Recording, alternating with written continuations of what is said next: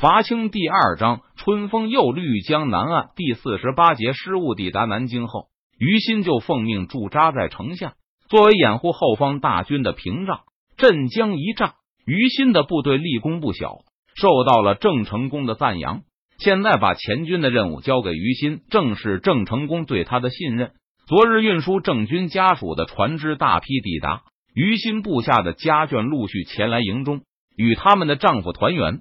于心也见到了自己的妻子，见到妻子后，于心自然是高兴非常。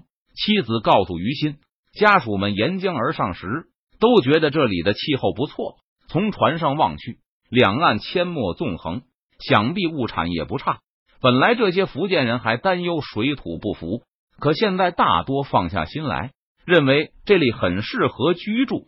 自然，此事太祖高皇帝的神经。若是不好，岂会定都于此？与妻子聊了很久，于心不仅自夸了一番在镇江之战中的英勇表现，也仔细询问了妻子一路上的生活状况，担心妻子会有所不适。直到实在不能再拖了，于心才站起身，告诉妻子，他必须要去南京那边走一趟，观察城内敌军的动静，是于心的例行工作。若是发现城内有异常，他必须立刻做好战斗准备，并及时通报身后的主力部队，带着一些亲卫来到距离南京城不远的地方。于心就观察城门前的道路、四周地面上的通行痕迹，这些都没有异状后，于心就抬头眺望城内的天空，寻找炊烟的痕迹。部署在城墙周围的侦察兵此时也来到于心身边，距离他上次来这里巡查已经过去好几个时辰了。他们向长官报告这段时间内观察到的城内动静，达子没有什么异常。于心做出了判断，带着亲卫向另外一处岗哨走去。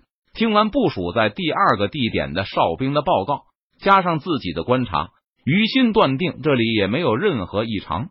接下来的几处也都没有发现任何威胁。以往发现一切正常后，于心会仔细观察一会儿，再和周围的军官商议。看看有什么遗漏之处。不过今天于心急着回营，他还有满肚子的话要和妻子说。不仅于心如此，他带来的亲卫们今日也无心多做侦查。他们的家人已经抵达营中，作为丈夫和父亲，他们都急着回去，尽快把妻儿安顿好。今天就到这儿吧。于心下令回营后，随从的军官和亲卫们纷纷发出欢呼声。于心冲他们笑道：“明日一定要仔细看看，不能像今天这样马虎。”遵命。众人齐声答道。回到营中后，于心听到传来妇人的哭声，听起来还相当不少。若是士兵有这样的举动，于心肯定毫不犹豫的冲过去找到声音的源头。但今天听起来是一些女人和孩子在哭，于心就不好过去教训别人的妻子了。即便是他部下的妻子，也不太合适。带着满肚子的疑惑回到自己的帐篷后，于心发现妻子的眼睛也是红红的，好像刚刚哭过一场。你这是怎么了？于心大惑不解的问道：“你们这都是怎么了？”妻子告诉于心，很多家属赶到营地后，发现丈夫已经在之前的镇江之战中阵亡，当然立刻就是妻哭其夫，子哭其父。于夫人有一个熟识的妇女，她的丈夫也死于镇江之战。对孤儿寡母来说，这当然是天塌地陷一般的灾难。片刻前还欢天喜地，满以为能全家团聚，转眼间就哭成泪人一样。镇江，我们是大捷啊！于心道，镇江一战，明军歼灭清军一万五千余人，明军的损失不过千余人，其中属于于心部队的不过二百而已。以往跟随郑成功在南海征战，有时损失远比镇江还要惨重。回家后也不至于满营哭声，可现在和以往的情况完全不同。以往郑军的家属分散居住，班事后将士各自回家，除非邻居战没才会受到影响。遗属的悲伤情绪扩散范围非常有限，但现在郑军家属都集中在营中。抵达营地以前，他们在船上共同生活了一段时间，彼此之间都很熟悉，并且有了交情。现在见到新认识的朋友遭遇丧夫之痛，其他妇女们跟着一起落泪。刚才于心的妻子就陪着别人哭了几场。第二天，悲伤的情绪扩展到了郑成功的全军。镇江一战后，郑成功按照以往的习惯，把战死者就地掩埋。众人并不认为有什么不妥，但是他们的家属赶到，得知死讯以后，先是大放悲声，然后就纷纷结伴前往镇江，要重新选择好的墓地下葬。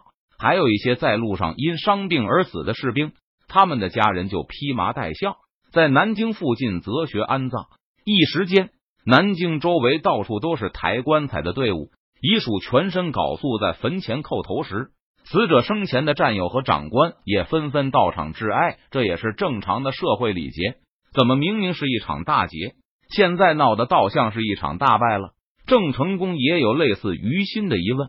连续不断的出殡活动已经影响到例行的警戒工作，一些哨探都向长官告假，回去给战死的熟人抬棺材，至少要参加葬礼，向遗孤送去一声问候。军官们不好断然拒绝这种要求，就是郑成功也不能严令各军不得进行此类活动。毕竟安葬家人，让死者入土是中国人的大事，士兵都战死了。难道郑成功还能严禁他们的遗属安葬他们吗？难道还能不许别人参加葬礼吗？要真是如此的话，不但官兵们要说闲话，就是郑成功自己都觉得太过分了。一连哭了几天，郑成功感觉军营里总算安静了一些。不过还远没有结束，士兵们正在给死者凑份子、办白事宴，不少人商量着办头七，就好像回到了和平的后方。而不是在危险的战场上，总有过去的一天，这也是没有办法的事。甘辉安慰郑成功道：“反正镇江一战，我军已经把达鲁精锐一扫而空。等大王铸完大炮，丧事无论如何也办完了。”嫩郑成功点点头，他感觉事情好像有点不对，不过也没有特别好的办法。再说甘辉说的不错，现在大炮还没有开始铸呢。按照郑成功计划。几天前就应该选定炮台的位置，马上动工打造模具，同时进行建筑炮台和铸造大炮的工作。但因为这几天的大批丧事都耽搁了，眼下还没有侦查好南京周围的地形，所以无法确定最佳的攻击地点，不能选择部署大炮的具体位置。就这样，又过了几天，于心现在每两天才去警戒线检查一趟。而不是像开始的时候那样，几个时辰就转一圈。部署在几座城门周围的哨探向他汇报平安，他也没有再去复合。跟随于心一起去巡视的亲卫人数只有开始时的三分之一，他们都忙着搭建房屋、安置家人。以往大军在外，士兵都聚集在营中，枕在铠甲和兵器上睡觉。现在随着大批亲属到达，都住在营地里，显得很不方便。就算于心本人也不愿意再与亲卫们的帐篷挤在一起。明军的营地因此大大扩展，本来能够容纳全军的旧营，现在只能住下五分之一的士兵与他们的家属，其余的士兵都搬到距离中军帐很远的地方，为自己和妻子儿女搭建起新的窝棚。家属们所住的棚子式样与军营极为不同。修筑军营时，首先考虑的是安全。然后是便于通讯、联络，还有防御、防火等方面的要求。至于舒适，则是相当靠后的考虑。而现在，明军将士们为家人修建的住屋，首先考虑的就是舒适性。将士们认真的修缮房顶和墙壁，唯恐不能遮风挡雨而让家眷受罪。全军将士都忙着给家人修建房屋。甘辉统领的铁人军已经好几天没有操练了。听说也都是去照顾家人了，去吧。又有两个本该随行的军官要求告假，于心大度的一挥手，放他们离去了。他自问是个体恤部下的将领，不愿意显得不近人情而让将士怨恨，只是嘱咐了几句，不用修的太仔细，能够用上半个月，最多二十天就行了。那时我们就要攻城了，攻下了南京，还担心没地方住吗？于心话是这么说。但他觉得未必二十天后郑成功就能如期攻城，给炮台选址的事情一拖再拖，眼看到南京期八天了还没有确定下来，怎么又在放鞭炮？郑成功今日来甘辉的营中找他议事，进帐后疑惑的问道：“头七不是都过了吗？启禀王上，是庄喜事啊！甘辉报告，这是两个士兵的家庭在结亲。这二人本来并不相识，在围攻管校中银山大营时，士兵甲眼看就要丧命在一个清兵的刀下，被士兵乙舍命相救，就此成为莫逆。这次他们二人的家眷抵达后，发现两家的儿女岁数相当，当即就定下婚事。今日请同僚喝酒，先是丧事，然后是喜事，接着呢还有什么？郑成功脸上毫无喜色。家眷抵达后，闽军的军纪一落千丈，连郑成功最为依仗的甘辉和于心都开始控制不住部队了。他有些生气的对甘辉说道：“看来应该把家属统统挪回船上去，大王不可。”甘辉吓了一跳，眷属近在咫尺，却不得一见，士兵必定会有怨言。五郑成功从未有携带家眷出征的经验，一时举棋不定。再说，这也就是一开始罢了。大王想一想，当年闯营、西营不也都带着家属随军吗？并没有让他们控制不了军队呀。说明眷属只要长久的随军，就会变得和士兵一样，能够吃苦耐劳了。甘辉想当然的说道。郑成功闻言点点头，确实有李自成和张献忠这两个现成的例子，郑成功也不认为带军属会有什么不利的影响。现在混乱到这个地步，让郑成功颇感意外。不过，正如甘辉所说，当年李自成围攻开封，虽然带着军队的家属。却反应迅速敏捷，南北反复机动，把围攻闯营的各路明军逐个击破。可见闽军只是没有经验罢了。等这股新鲜劲过去了，自然能够恢复常态。郑成功把担忧放下，与甘辉议论起炮台的选址。啊！清兵惨叫一声，跌落马下。背后追击的骑士越过落地的敌人，追上前面的马匹，牵住马的缰绳后，又回转过来。打量一下地上的尸体，确定对方已经死了，才收起武器，翻身下马，把尸体扔上马背，捆好，带着尸体和缴获的马匹，沿着来路返回。周开荒看到其他的同伴正在扒下被杀的敌兵的衣服，把所有能够辨识他们的身份的东西都取出来，和之前一样，这支被伏击的清兵同样没能逃脱一人。把这些敌兵的尸体都藏到树林的深处后，郑明拿起敌兵为首者的腰牌查看，是安庆府的把总传送底报的。好，比我现在的这个身份好用。说完以后，邓明就把旧的腰牌从腰间摘下，收进包袱，把新缴获的腰牌挂在身上，撕开这个清兵携带的公文，看起来。看的时候，邓明并没有向周围的伙伴朗诵其中的内容。而是默默的看完，把它交给李兴汉，让后者看完后再一个个的传下去。等到大家都看过了，就开始讨论其中的内容。若是有看不懂的字，也可以开口询问。公文上写着：张黄岩已经抵达芜湖、铜陵、池州、宁国、太平等地的清军都投降了。今天看到的是安庆向江西的求援报告，跨省求救。说明南京上游的清廷统治已经完全崩溃。南京发出全军集中的命令后，坚定一点的清军差不多都已经前去南京。地方上剩下的都是摇摆不定的两面派。见到张黄岩率领这兵抵达，都不假思索的向明军投降。安庆府的告急信里说，张黄岩此番前来不仅带来了大批士兵，后面还跟着这军的家属。可见，明军并非只想单纯骚扰一番，而是对南京上游的府县，甚至江西志在必得。求援信里声称，若是江西陆营不肯伸出援手，那安庆绝对无法在明军抵达后撑过三天。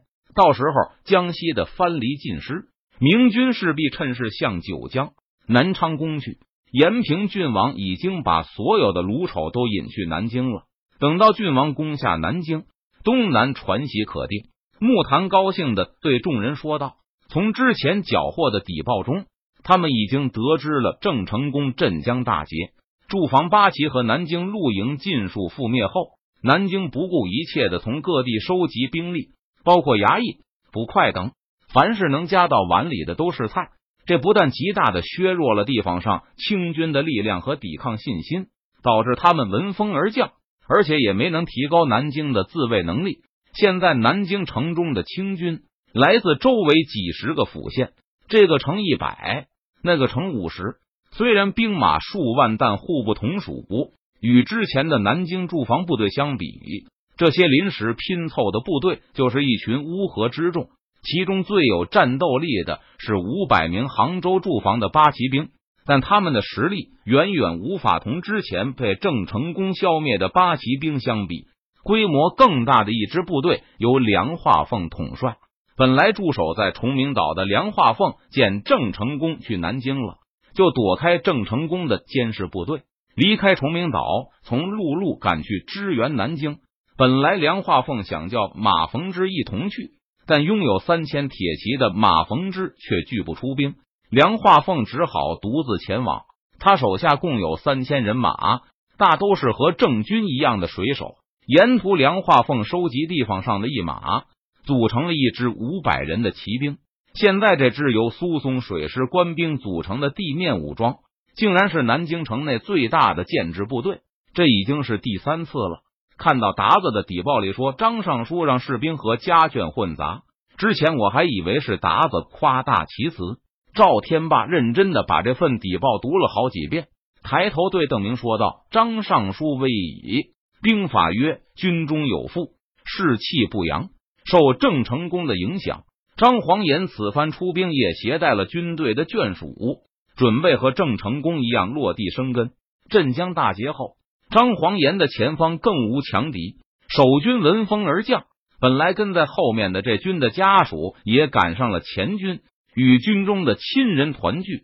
邓明笑道：“达子的大军都被延平郡王吸引在南京。”暂时，张尚书还没有危险。就是木坛在边上反驳道：“带家属怎么了？当年闯营、西营不也带了吗？也没见士气不扬，那怎么一样？”赵天霸不屑的说道：“西营是不得不带家属，但行军期间夫妇不得见面，只有百里内无官兵的时候才可以团聚。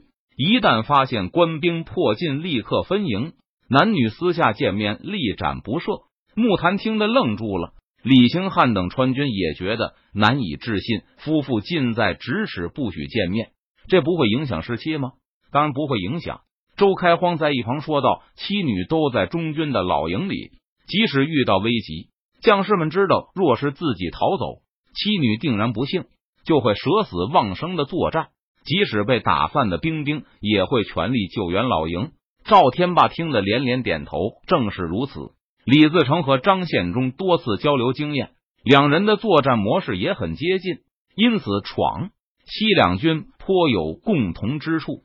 周开荒还听元宗帝讲过夫妻团聚后的场面：当摆脱官兵之后，闯营就会解散老营，军纪会在几天内荡然无存，士兵们纷纷砍柴、挑水，照顾家小，不是到山里为家人捕猎，就是到河边捕鱼，一心改善妻儿伙食。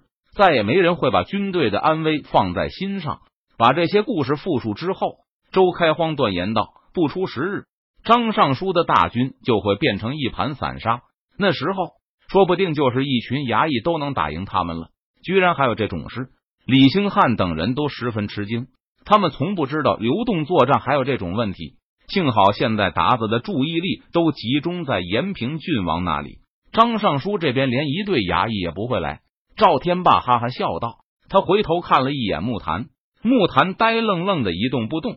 赵天霸心中一紧，急忙问道：‘难道延平郡王也把家属都带来了？’